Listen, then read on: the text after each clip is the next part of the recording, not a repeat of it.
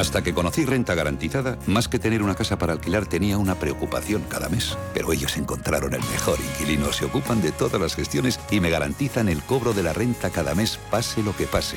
Alquila tu casa con todas las garantías. Infórmate en el 910 1095 o en rentagarantizada.es. Me caso, el día más importante de mi vida, con la gente que más quiero y en un sitio ideal.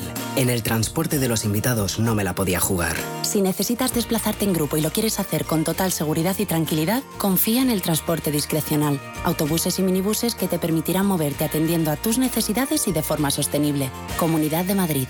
Ahora es el momento de mirar hacia adelante, el momento de buscar, de encontrar. Y por eso en la web valladolidtraspasa.es hacemos que se encuentren emprendedores que buscan con aquellos que quieren dejar su negocio. Aprovecha el proyecto Valladolid Traspasa, una acción de COE Valladolid financiada por el Ayuntamiento de Valladolid y encuentra tu oportunidad. valladolidtraspasa.es Chicos, vamos. ¿Estáis listos? ¡Vamos! Sí, mamá, ya lo tengo todo. Una brújula para no perdernos por la jungla, abrigo para la expedición polar, un...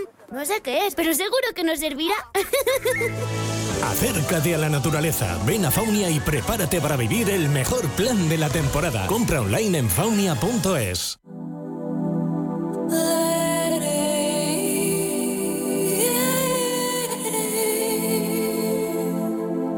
Ruta 42. Los domingos a las 4 de la tarde en Radio Intereconomía. Un viaje infinito por las grandes músicas. Ruta 42. Un programa de Joaquín Martín. Radio Intereconomía. La radio de las empresas.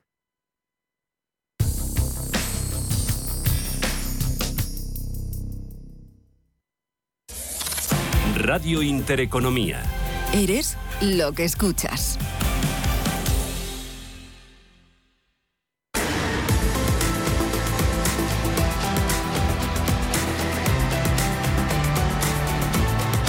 Cierre de mercados. La información financiera a la vanguardia.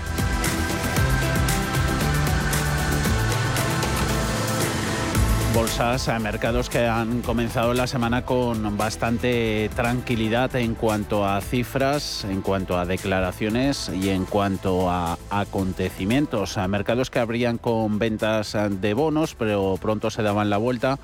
Las ventas se tornaban en compras tras conocerse que cada vez más miembros del Comité de Mercados Abiertos de la Reserva Federal son partidarios de subidas en los tipos de interés de 50 puntos básicos. Siguen esas inversiones de las principales curvas de bonos en Estados Unidos a mayores subidas de tipos de interés que unidas a la acusación por parte de la Unión Europea a Rusia de crímenes de guerra con la consiguiente amenaza de endurecer en una nueva ronda las sanciones, todo eso ha desatado una mayor preocupación por una posible desaceleración del crecimiento económico. Hemos eh, tenido titubeos en los mercados de renta variable, IBEX 35 eh, desmarcándose del comportamiento generalizado positivo del resto de índices europeos. Ahora se daba la vuelta IBEX, cotiza con subidas del 0,19% en 8.519. Máximo lo tocaba a primera hora en los 8.546. Eh, animado sobre todo por las subidas que estamos viendo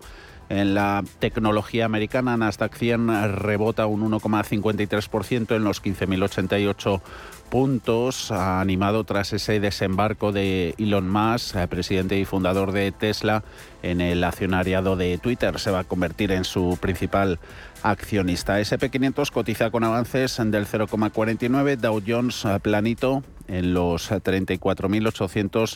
34.818 puntos. Eh, referencias económicas aquí en Europa.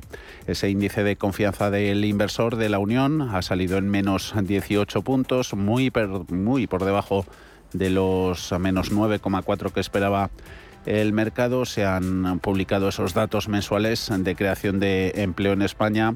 Eh, ya lo hemos comentado antes en expansión y ciclo. Y pendientes, como no estamos, un día más de la evolución del precio del petróleo. Comienza ahí a hacerse con la commodity de esas crecientes amenazas de las sanciones a Rusia que se materializaban, entre otras, en la nacionalización de la unidad alemana de Gazprom. En Forex, mercados de divisas con un euro cayendo frente al resto de divisas. En su cambio con el dólar, el par por debajo de 1,10. Eh, diario de la guerra. Ahí el ejército ruso se ha marchado de la ciudad de Buka a solo 27 kilómetros al norte de la capital ucraniana Kiev. Eh, militares ucranianos que han recuperado la ciudad se han topado con cadáveres de civiles y tanques rusos quemados. Muchos de esos civiles, tal y como relatan los militares, así como las fotografías de los periodistas que han asistido, estaban maniatados antes de ser disparados. ¿Qué ocurre? Que Moscú está negando la mayor, afirman que esas imágenes que todo el mundo está viendo de civiles asesinados en Busca son una manipulación ucraniana. Por otro lado, una gran variedad de periodistas han podido entrar en la ciudad para contarlo. Ahí está el fotoperiodista Santi Palacios, por ejemplo, que ha realizado un reportaje fotográfico en el que se ven esas horribles imágenes. Según las autoridades ucranianas, se han encontrado más de 300 cadáveres en la ciudad, aunque según diversos medios esa cifra sería incluso mucho mayor. Ahora se reabre ese debate en el seno de la Unión Europea que en realidad no se había cerrado el veto al gas ruso, si eso fuera posible. Pedro Fontaneda, buenas tardes. Muy buenas tardes.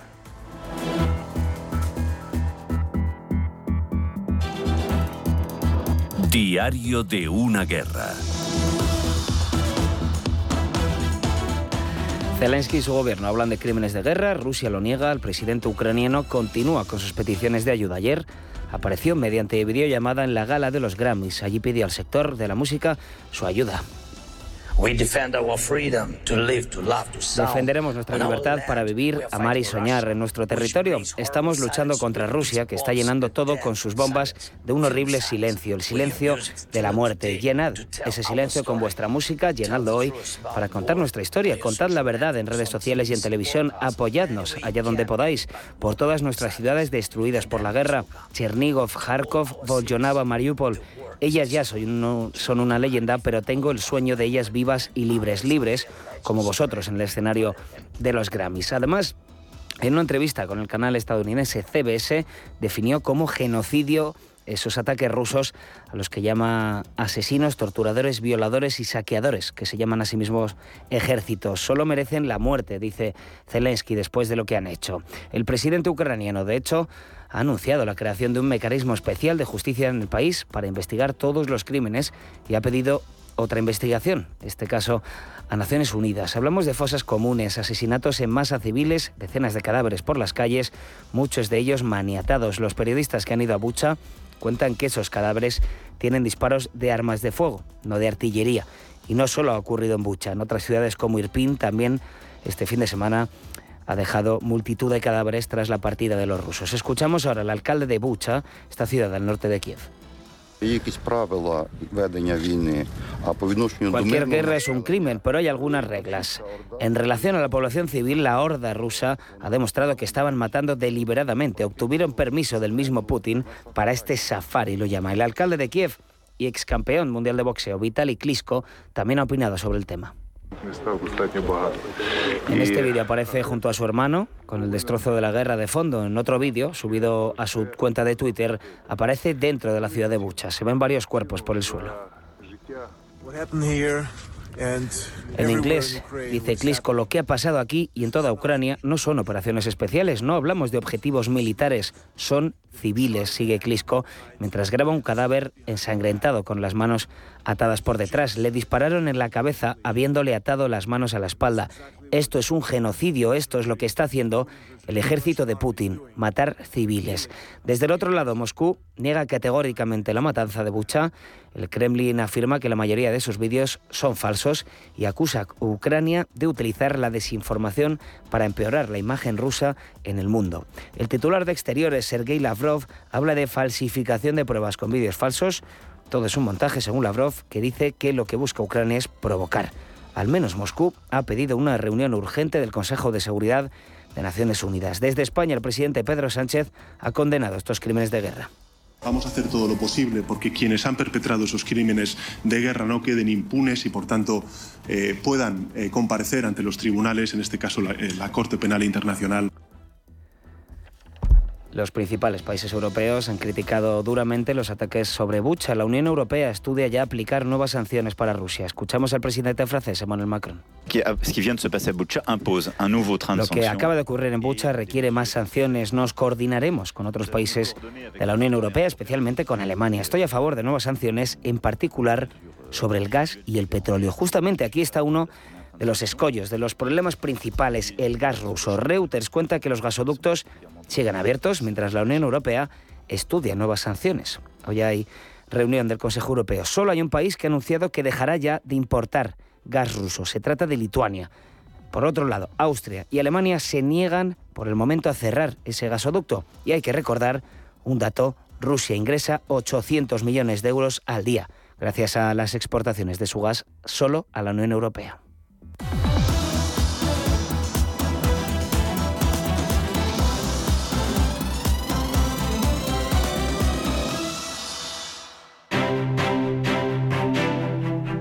Mercados en directo. Enfilan los europeos esta recta final a la negociación de la primera sesión de la semana. A ver si logra IBEX respetar al cierre los 8.500 puntos. De momento lo consigue tras el giro a positivo que daba hace unos minutos. 8.517 enteros a su lectura en tiempo real gracias a subidas del 0, 16%. Bastante por encima están los avances en otros índices europeos. Caso del Eurostox, han ganado un 0,9%, bolsa francesa un 0,82%, la alemana 0,6% es lo que sube DAX hasta los 14.526 puntos. Eh, sobre todo subidas en sectores eh, tecnológicos, eh, farmacéutico y lujo. Las caídas eh, centradas en valores defensivos, eh, también aseguradoras y caídas en industriales. AXA, aseguradora francesa, es el valor que más cae en el Eurostox, un 1,9%. Le sigue Inditex, eh, luego Vinci, infraestructuras y contratista, menos 1,38%. Los avances más notables están en Prosus, 4,7, 3,8 en Atien, sube la farmacéutica alemana Bayer, un 3,44%. Dentro de IBEX gozan del favor de los inversores eh, farmacéuticas, eh, las cuatro, comandan las subidas en el selectivo Grifols un 5,5, 17 euros con 37, más de un 2 tanto en Farmamar como en Robi, sus precios 73,88 y 67,60 céntimos respectivamente. Almiral no iba a ser menos, la tenemos cotizando al alza, un 1,8% en los 11 euros con 70 subidas en farmacéuticas que también vemos en el mercado continuo. Faes Pharma en los 3 euros con 72, un 1,6% por encima del precio de cierre del pasado viernes. Acompañan a farmacéuticas, eh, sector turismo, Socimis, eh, Merlin Properties protagonista, más 1,13%, 10 euros con 74 y algún banco, el que mejor comportamiento está teniendo hoy es BBVA, más 0,79%, 5 euros con 33, pese a ese dato de inflación descomunal en Turquía, tasa de IPC en su economía del 61%, el incremento en los precios. Santander 3 euros con 20, Telefónica en positivo con apreciación para los títulos de la operadora del 0,14 en los 4 euros con 42. En otros mercados, eh, protagonista el cambiario, euro dólar. Hoy le veíamos por primera vez en meses por debajo de 1,10, 1,0998 el par, con apreciación para el billete verde del 0,43%, en rates, en bonos, renta fija, subidas en rendimiento para el americano 2,42, caídas para el alemán Bund en el 0,52, precios del petróleo con recuperación del 3,4 para el de referencia en Estados Unidos, a 102,69, subidas acompañadas por los metales preciosos. Oro se encarece la onza un 0,7 hasta los 1.937 dólares.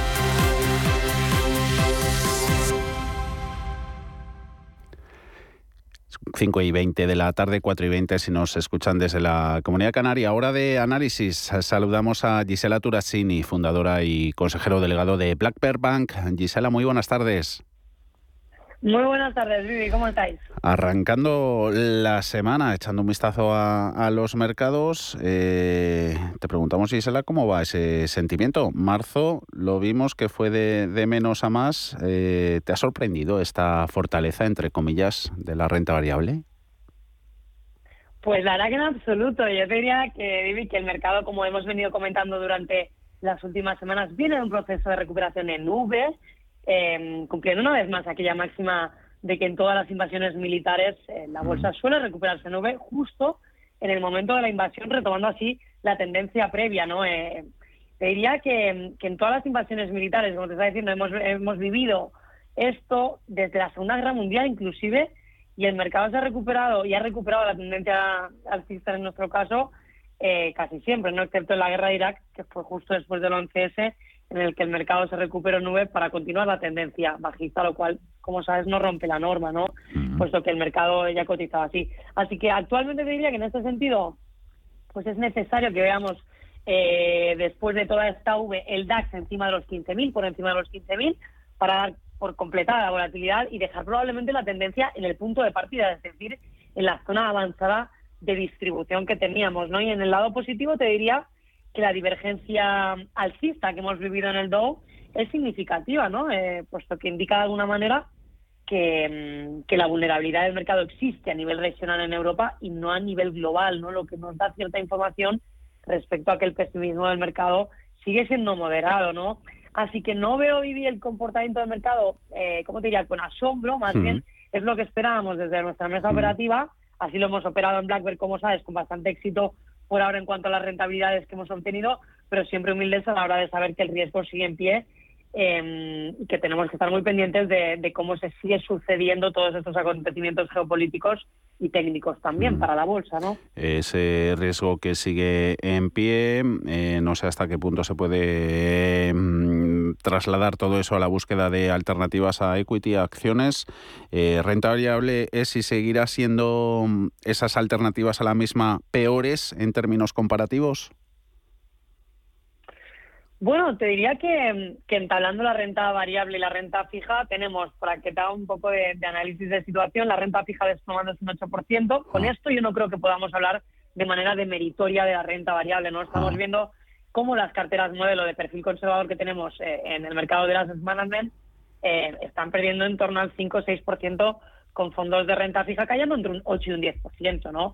Eh, la cartera agresiva de fondos de, de BlackBerry Funds que tenemos la vemos sufriendo una volatilidad del 4,5% en esta crisis, es decir, pues que la volatilidad de las carteras eh, dinámicas, en nuestro caso de BlackBerry, pues se ha comportado un 50% mejor que las carteras tipo conservadoras, ¿no? Algo que, que por supuesto explica que la volatilidad es imposible de eliminar de la gestión de activos, ¿no?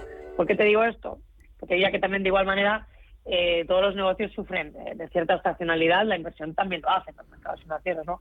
Por lo tanto, aparte diría que sabemos que la renta fija a largo plazo es el peor activo en entornos de inflación, por el otro lado, ¿no?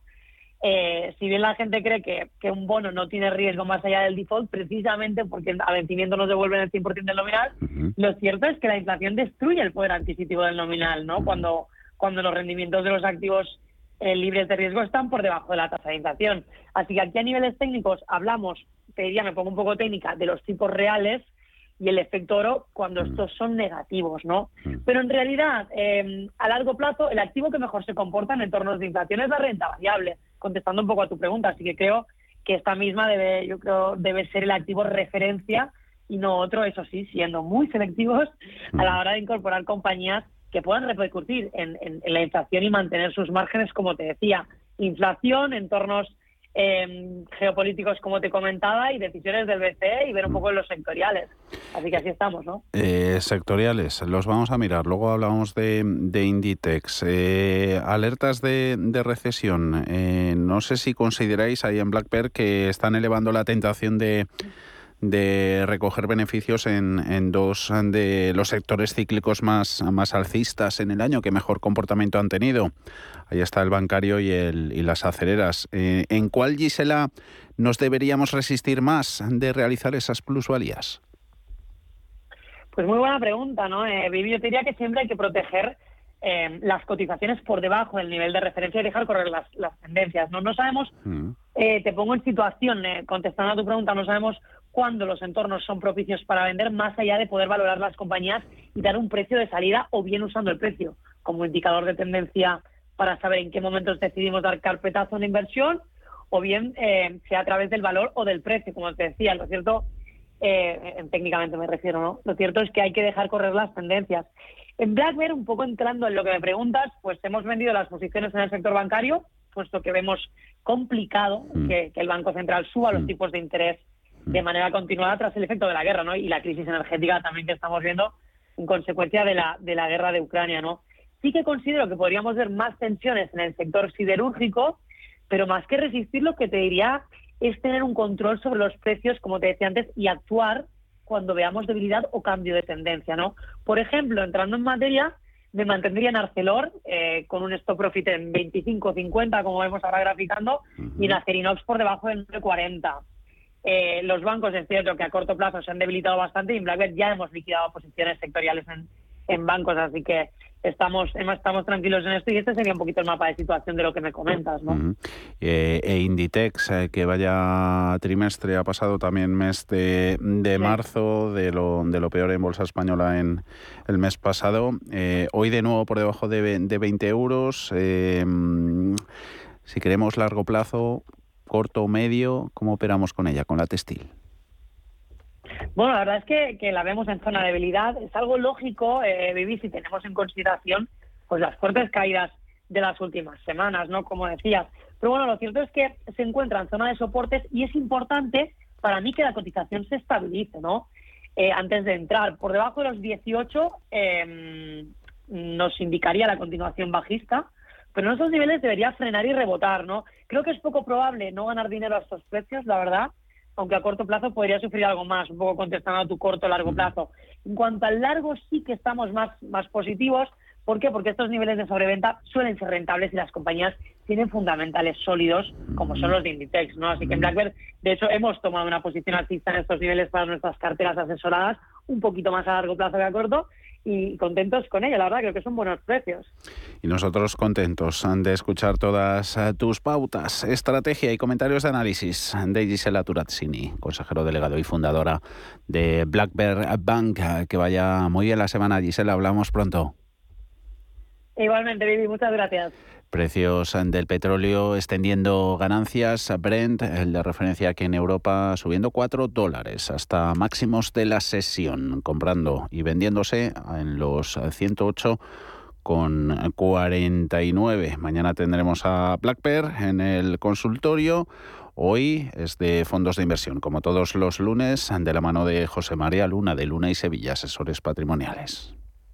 91 533 18 51 o 609 22 47 16 para las notas de voz y WhatsApp. El suelo se mueve bajo nuestros pies y parece que no hay otra salida. De lunes a jueves, consultorio de bolsa y fondos de inversión en cierre de mercados. Con Javier García Viviani, Radio Intereconomía de Inditex. Eh, seguimos hablando. Iberdrola ha destronado a la textil como la empresa más valiosa del IBEX. Eso tras unos meses convulsos para Inditex y con el viento de cara para la energética. Pero realmente, Ana, ¿este hito es mérito de Iberdrola o de mérito de Inditex? Es lo que hoy hemos preguntado a los analistas. ¿Qué te han dicho? Desde la semana pasada, Inditex ya no es la empresa más valiosa del IBEX 35 después de adelantar la Iberdrola, que se ha convertido en la compañía más grande del índice por capitalización después de superarla en 2.214 millones de euros a cierre del pasado jueves, una distancia que ahora es menor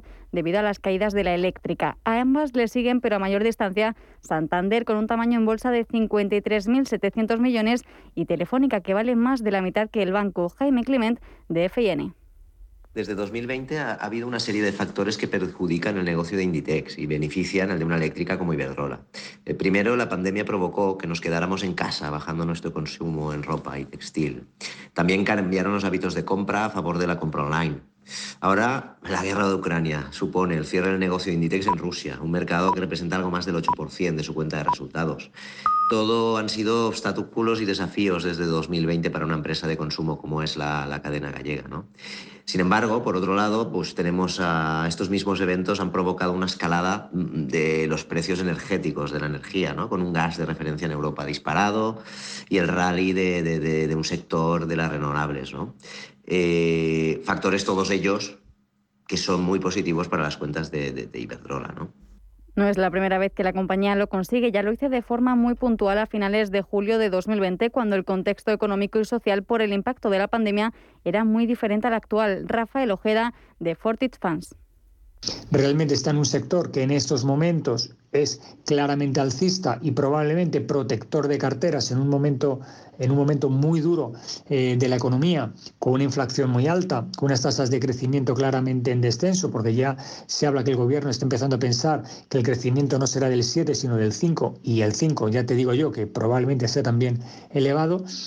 Y sin embargo, claro, eh, Inditex se encuentra en un momento en el que precisamente esa, eh, esa situación de inflación, por lo que va a hacer es reducción de ventas, reducción de márgenes y por tanto va a vender menos ropa y con márgenes más estrechos. De hecho, Inditex se ha desplomado en el parque más de un 30%, en el que ya es el peor trimestre de todos los tiempos de la compañía, registro que supera incluso el de 2020, cuando perdió un 24%. La realidad es que la empresa textil se ha visto afectada por la guerra de Rusia y Ucrania al tener que cerrar más de 500 tiendas en Rusia, su segundo mercado más importante en número de establecimientos después de España. Pablo García, de Divacons Alfavalio. Pensamos que es más fruto de esa mala tendencia del sector retail eh, que cae ya un 25,6%, lo que llamamos de ejercicio 2022 a nivel europeo, y que ha hecho que Inditex, desde los precios máximos prácticamente que tuviera en noviembre del año pasado de 32 euros, recorte hasta incluso por debajo de 20 euros por acción. Eh, el performance de Iberdrola ha sido bastante, digamos, eh, neutral, ¿no? prácticamente manteniéndose a niveles de noviembre en un entorno de entre los 9,70 a los 10 euros 30 Tampoco hay que quitarle mérito a Iberdrola, que desde que comenzara marzo es la firma del sector europeo más valiosa por delante incluso de la italiana Enel, a la que aventaja en más de 2.000 millones de euros. Además, tampoco estimamos en Diva con Salfavario que la eh, gestión del señor Sánchez Galán difiera mucho de la, de la de Pablo Isla, ¿no? Es decir, el entorno sectorial del sector retail les hace tener eh, una evolución muy negativa, no teniendo en cuenta, en este caso, una gestión que sigue siendo y ha sido hasta, hasta el cierre del primer trimestre, cuando sale el señor Isla, una, una gestión extraordinaria. Además, UBS lo ha incluido en su lista de 30 valores favoritos para comprar en 2022. El banco de inversión suizo cree que las acciones tienen un potencial del 23% y se trata del único valor español en entrar en dicha lista.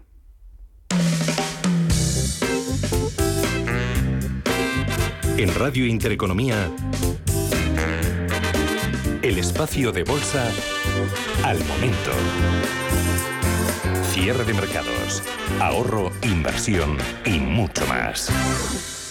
Inditex, eh, todo un peso pesado en nuestro comercio internacional. Exportaciones españolas, esa gran punta de lanza del crecimiento de nuestra economía, ya han sufrido nuestras ventas al exterior en marzo el envite de la guerra. Y no solo eso, el diferencial de inflación entre España y el resto de nuestros socios europeos y la caída de la demanda pueden provocar importantes descensos en los pedidos procedentes del extranjero que están afectando ya a varios sectores. Hoy nos preguntamos, Alma, has buscado respuesta entre los expertos, lo hemos hablado antes en la tertulia, también, ¿qué puede dañar más a la balanza comercial? ¿La caída de la demanda o la inflación? Vamos a ver si podemos contestar a esa pregunta. Lo primero, marzo, tasa de inflación de España 9,8, la de Francia 5,1, la de Portugal 5,5, la de Italia 7%, 7,5% para el caso de Alemania. Tener precios elevados implica que las empresas sufren costes más altos y por lo tanto pueden verse obligadas a subir precios, provocando que efectivamente los productos españoles, en este caso, dejen de ser atractivos para terceros. Javier Rodríguez, director general de AERI. Claro, y luchar con esas situaciones de inflación, luchar en cualquier mercado, obviamente el interior y el exterior, pues es muy complicado. Muy complicado, está habiendo unas pérdidas de poder adquisitivo en nuestro país salvajes y todo lo que eso va a conllevar, ¿no? Ese riesgo de subida de, salarios que va a tener que haber, si hay dinero, etcétera. O sea, es, es un momento muy complicado. Con precios más altos, las empresas exportadoras pierden atractivo frente a las de otros países que pueden vender más barato. Carlos Mayo, catedrático de Economía Financiera y Contabilidad en la Universidad Carlos III de Madrid diferencial de inflación entre países hace todavía peor o empeora las relaciones de comercio exterior, sobre todo porque en el comercio exterior suelen estar los precios muy ajustados y la competencia eh, estar también muy fuerte, por lo tanto las empresas tienen que competir y no perder los mercados. Añade Mayo que el impacto en las exportaciones se termina además por contagiar a la demanda interna del país y eso puede convertirse en algo muy grave y que lastra al crecimiento de la economía. Si empiezas a perder la clientela exterior, después de eso también tendrás una pérdida en la clientela interior. Muy complicado. Todas las fuerzas que hay ahora mismo en el mercado distorsionan eh, la gestión de las empresas. La pregunta es hasta cuándo estos precios anormalmente altos se van a mantener. Hay quienes miran a después de verano, pero lo cierto es que nos cuentan sectores exportadores especialmente afectados y en los que habitualmente somos líderes, como el del aceite de oliva, que la subida de precios se viene produciendo en ese sector, en ese producto, hace un año. No solamente es la guerra de Ucrania, sino un conjunto de factores que se han ido sumando. Una de las grandes consecuencias, el aumento de los precios en origen por la ley de cadena alimentaria que dicen desde este sector actúa de forma inflacionista. Nos lo han contado desde ese sector, el del aceite de oliva, en el primer trimestre se ha exportado un 15% menos en tasa interanual. Según Asoliva, la Asociación Española de la Industria y el Comercio Exportador del Aceite de Oliva, los mercados extranjeros están empezando a recurrir a Portugal, Italia y Túnez y el prestigio internacional de España en la exportación de aceite de oliva corre peligro. Rafael Pico es el director general de Asoliva oliva. Ya tiene una influencia directa en el aumento de los precios. Y solo a España, porque la ley de la cadena solo es aplicable en España, no a los demás países productores. Por lo tanto, cualquier eh, acontecimiento, aunque seas líder en producción en España, un aumento en los precios de origen lleva consigo que tú eres menos competitivo en los mercados exteriores y, consecuentemente, hay una disminución de, de la exportación, cosa que ya es claro y hay cifras que así lo dan tanto de la ICA como del Departamento de Aduana. Los expertos ven un fuerte impacto en el corto plazo, ya se está notando de cara a la primavera. En el medio y largo plazo, las exportaciones creen que van a seguir siendo protagonistas del crecimiento en positivo, aunque Carlos Mayo, aquí en los micrófonos de Radio Intereconomía, ha sido menos optimista. La cosa es muy complicada y, no solo en el momento, en un momento puntual, sino incluso en el futuro, porque hay que hacer eh, realmente los el, funcionamiento de los mercados que planteó Adam Smith y los siguientes economistas, eh, tanto los clásicos como los neoclásicos, es un poco como la ley de la gravitación universal. Mm. Tienden a funcionar de forma inconsciente, inconsciente, sin roce, llevan más o menos las variables a sus equilibrios. Pero en el momento que los distorsionas, es muy difícil eh, volverlos a ponerlos en marcha y que tengan una sinergia de crecimiento y de de la renta y riqueza de los países.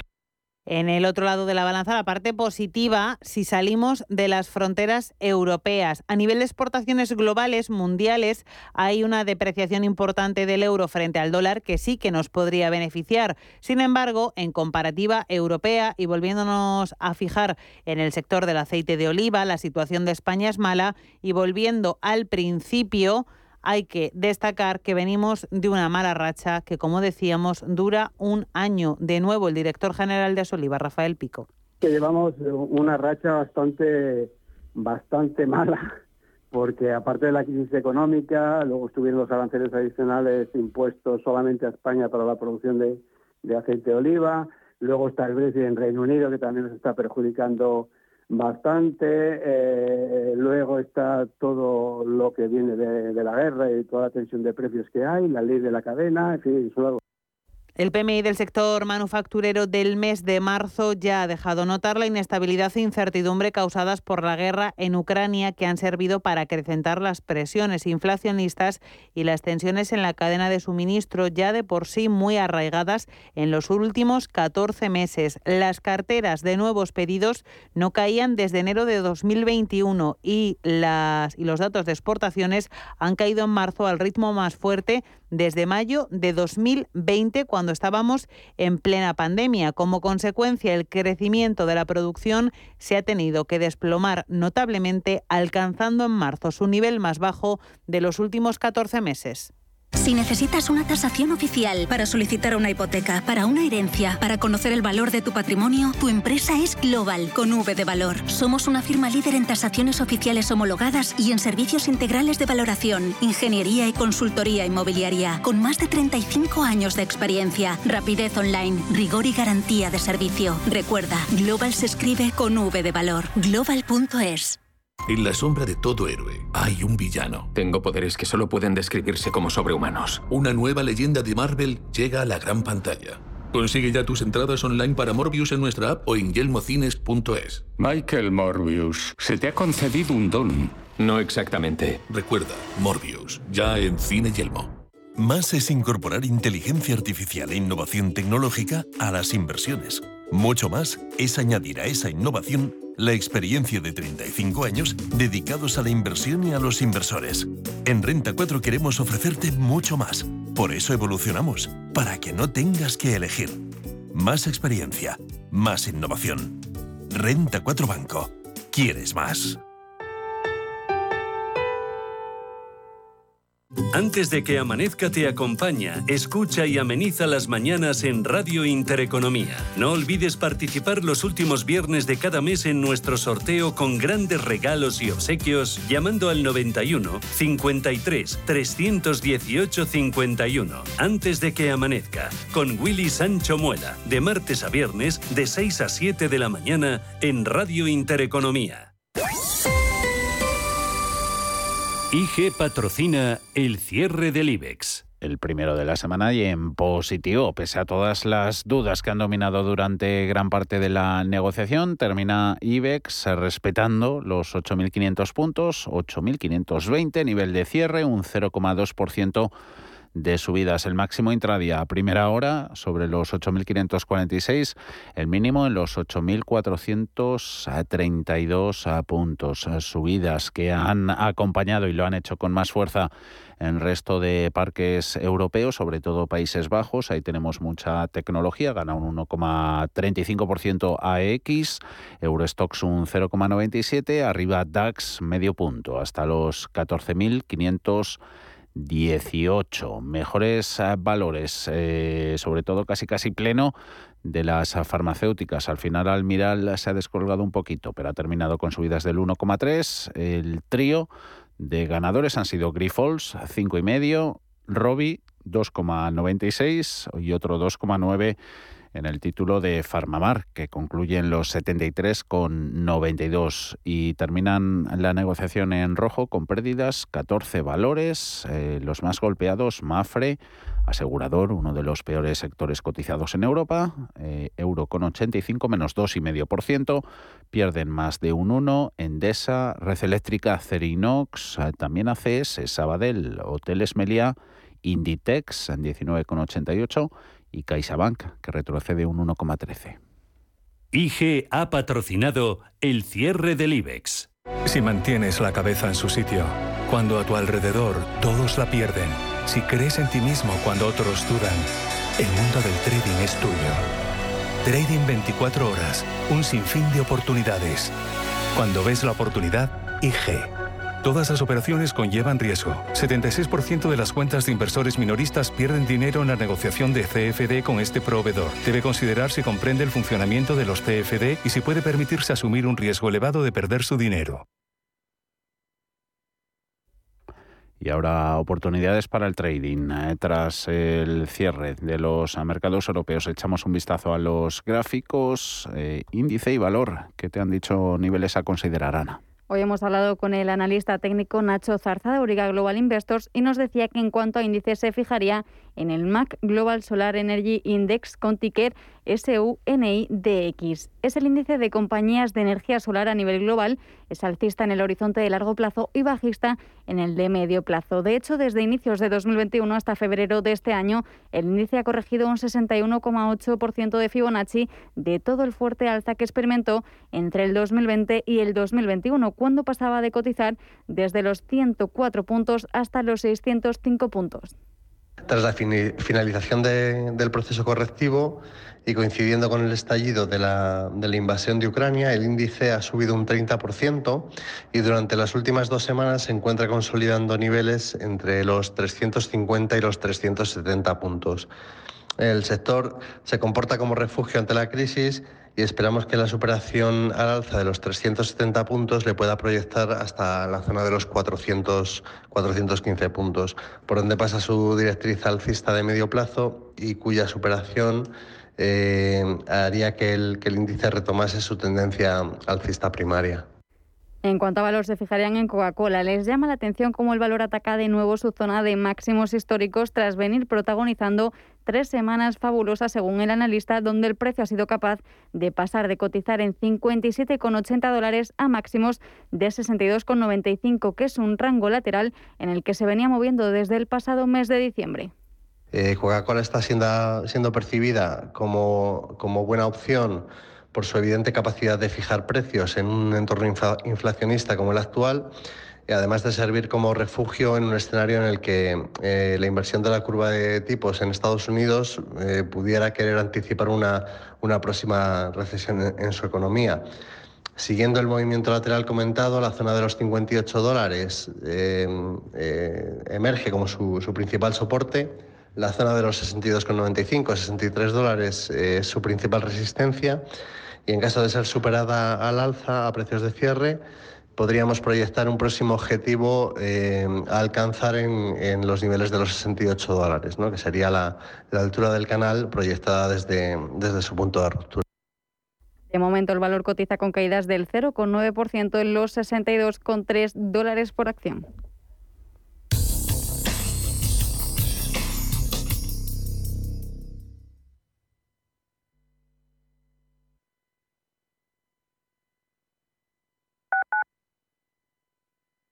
¿Sabía usted que unos pies con problemas pueden paralizar nuestro ritmo de vida? Le proponemos una solución indolora, con una mínima incisión y con anestesia local aplicando las técnicas más avanzadas en cirugía del pie. Clínica Jiménez, calle Alcalá 378. Diagnóstico gratuito 91 367 0071. Centro reconocido y autorizado por la Consejería de Salud y la Comunidad Económica Europea. 91 367 0071. Mira, entra en valladolidtraspasa.es y ahí aparece. Ah, pues está muy claro. Los que quieren traspasar su negocio y los que están buscando. ¡Qué buena idea! COE Valladolid, a través de la web valladolidtraspasa.es, facilita que se encuentren empresarios que quieran dejar su negocio con emprendedores que estén buscando el suyo. El asesoramiento es personalizado. Una buena idea. Acción financiada por el Ayuntamiento de Valladolid. Prístino es una casa de comidas contemporánea situada en el Paseo de Eduardo Dato 8 de Madrid. Nuestra carta incluye platos madrileños tradicionales y se completa con sugerencias del día, carnes y pescados, callos, verdinas, potajes, pisto, rabo de toro. Contamos con una amplia terraza. Prístino, Eduardo Dato 8. Reservas en el 91 737 3640 y en restauranteprístino.com. Son dos pandas que han nacido en Madrid. Mamá, ¿qué cantas? Es una canción que sonaba cuando yo era niña, sobre Chulín, el primer bebé panda nacido en el Zoo de Madrid. Ahora son dos los bebés pandas. ¿Te apetece conocerlos? Ven a disfrutar de nuestro 50 aniversario con los gemelos panda. zoomadrid.com por otros 50 años compartiendo historias.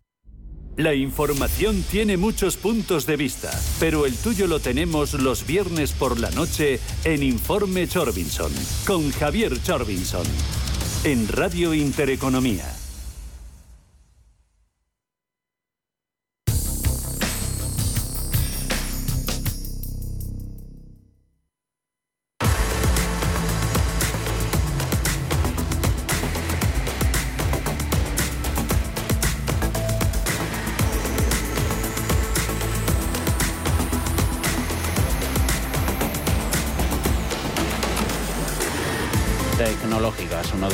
Mejores sectores hoy en Europa lo están siendo también en Estados Unidos, sobre todo todas las ah, redes sociales. Gana Twitter más de un 20%, Facebook Meta casi un 4%, Snap va por el 5% o Pinterest, un 8, todo después de que Elon Musk haya sacudido al accionariado de Twitter, el CEO de Tesla se ha convertido en el principal accionista de la plataforma una semana después de insinuar grandes cambios en la industria de las redes sociales. El hombre más rico del mundo, que en su día criticó la falta de libertad de expresión en Twitter, podría controlar ahora uno de los medios de comunicación más poderosos, Paul. Sí, durante años la riqueza de Elon Musk ha estado dominada por una sola acción, la de Tesla. Ahora, con su compra de un 9,2% en el capital de Twitter, el hombre más rico del mundo añade un elemento inusual de diversificación a su fortuna personal de 273 mil millones de dólares. Musk se ha convertido en el mayor accionista de la plataforma de microblogging y lo hace una semana después de insinuar que podría sacudir a la industria de redes sociales. No está claro qué planea Musk con esta participación, valorada en 2.890 millones de dólares según el precio de cierre de Twitter el viernes pasado. Twitter could be acquired. And I think given the weakness in the stock that you've seen as investors have sort of given up on so many tech stocks. Richard Greenfield, socio y cofundador de Lightsheet Partners, señala que hasta ahora Twitter nunca había tenido un accionista de referencia como ocurre en otras grandes tecnológicas y cree que este movimiento podría ser la antesala de la compra de la compañía. Musk lanzaba una encuesta a sus más de 80 millones de seguidores en Twitter el mes pasado y les preguntaba si la empresa se adhiere a los principios de la libertad de expresión. Después de que más del 70% dijera que no, preguntaba si se necesitaba una nueva plataforma y decía que estaba pensando seriamente en comenzar la suya propia. La operación conocida hoy plantea las dos caras de una misma moneda bastante peligrosa, como es la libertad de expresión, según afirma Martín Piqueras, experto en estrategia digital de Gartner. Por un lado de la cara de la moneda, lo más quisiera decir lo que fuese en, esta, en esta red, en beneficio propio. Por otro lado, tenemos que, bueno, la regulación acaba al final por ser censura, ¿no? Y, son dos caras complejas de gestionar. Por un lado, quisiéramos dejar que todo el mundo dijese lo que fuese, por otro lado, queremos controlar que no se digan cosas que pueden afectar a personas o a las finanzas o a terceros. Así que es un poquito contradictorio y añade un poco de complejidad al asunto. Musk ha sido uno de los personajes eh, más importantes de Twitter y ha protagonizado multitud de polémicas en la plataforma. El director ejecutivo de Tesla negocia actualmente un acuerdo con la SEC tras establecer el regulador controles relacionados con sus tweets sobre el fabricante de coches eléctricos. Ya, ya, se, le, ya se le reguló para que no pudiese transmitir determinadas noticias de de sus marcas, de Tesla o de SpaceX, porque utilizaba la red social muy bien, con 80 millones de seguidores, y esto podría impactar decisiones financieras de terceros y podría crear problemas, problemas graves. El desembarco de Musk en Twitter pondrá a prueba la independencia de la red social y a su nuevo CEO, Parag Agrawal, quien reemplazaba a Jack Dorsey después de que renunciara inesperadamente en noviembre. Agrawal se ha comprometido a la rendición de cuentas y a superar los 300 millones de usuarios diarios para finales de 2023.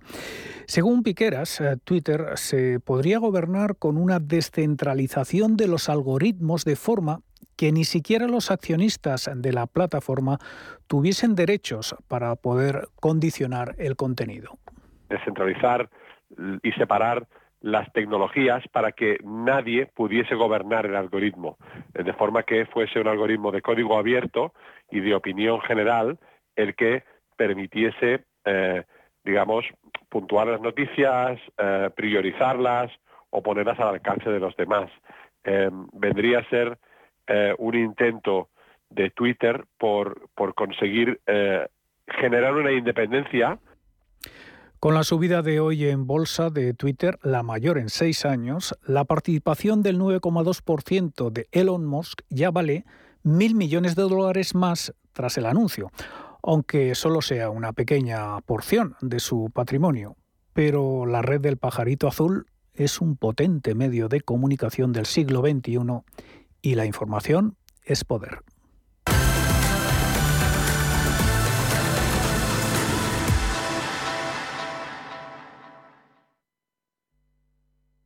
Idea de inversión. Hoy proponemos invertir en arte. Son muchos los analistas que proponen empezar una colección propia de arte como medio para diversificar a la hora de posicionar los ahorros. Además, es una actividad con importantes ventajas fiscales en algunos países y que mejora la imagen social de quien pone en marcha esta iniciativa. Las rentabilidades son además muy interesantes. El banco americano Citi estima que el mercado de arte a nivel mundial ha mantenido una tasa de crecimiento del 13% anual, bastante estable además desde el año 2000.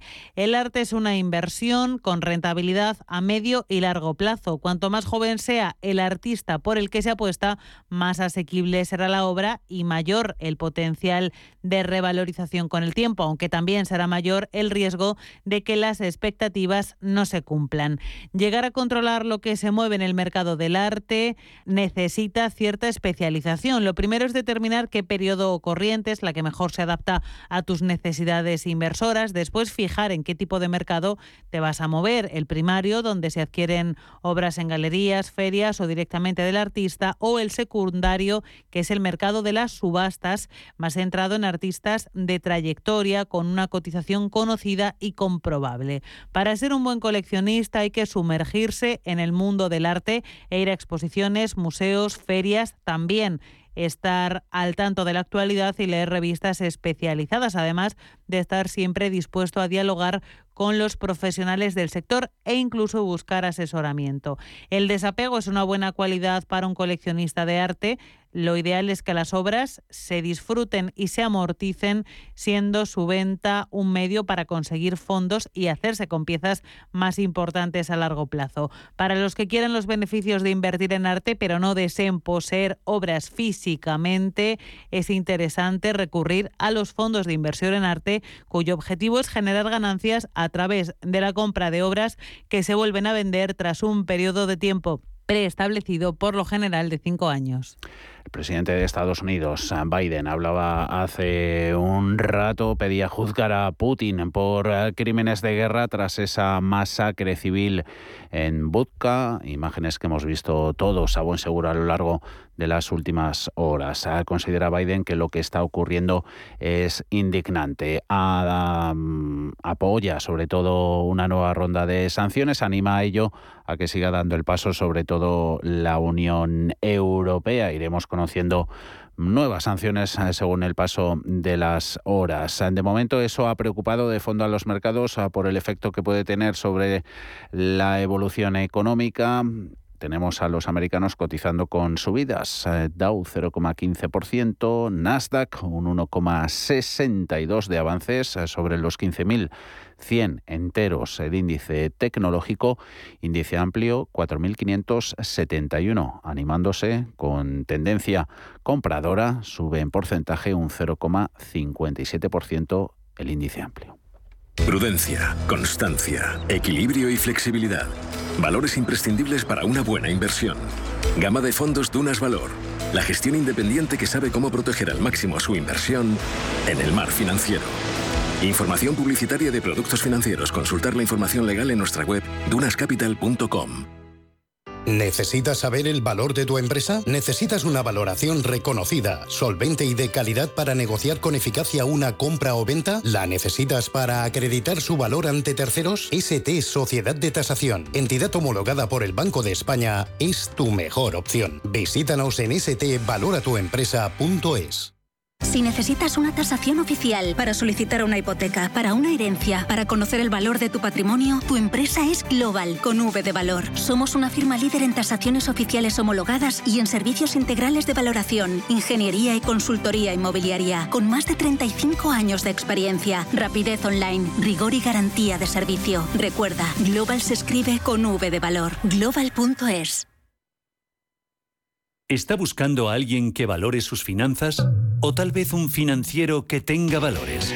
Si lo que quiere es entender la economía, no se pierda Finanzas y Valores, los lunes de 2 a 3 de la tarde en Radio Intereconomía. Los mercados financieros, las bolsas más importantes, información clara y precisa. Esto es Radio Intereconomía.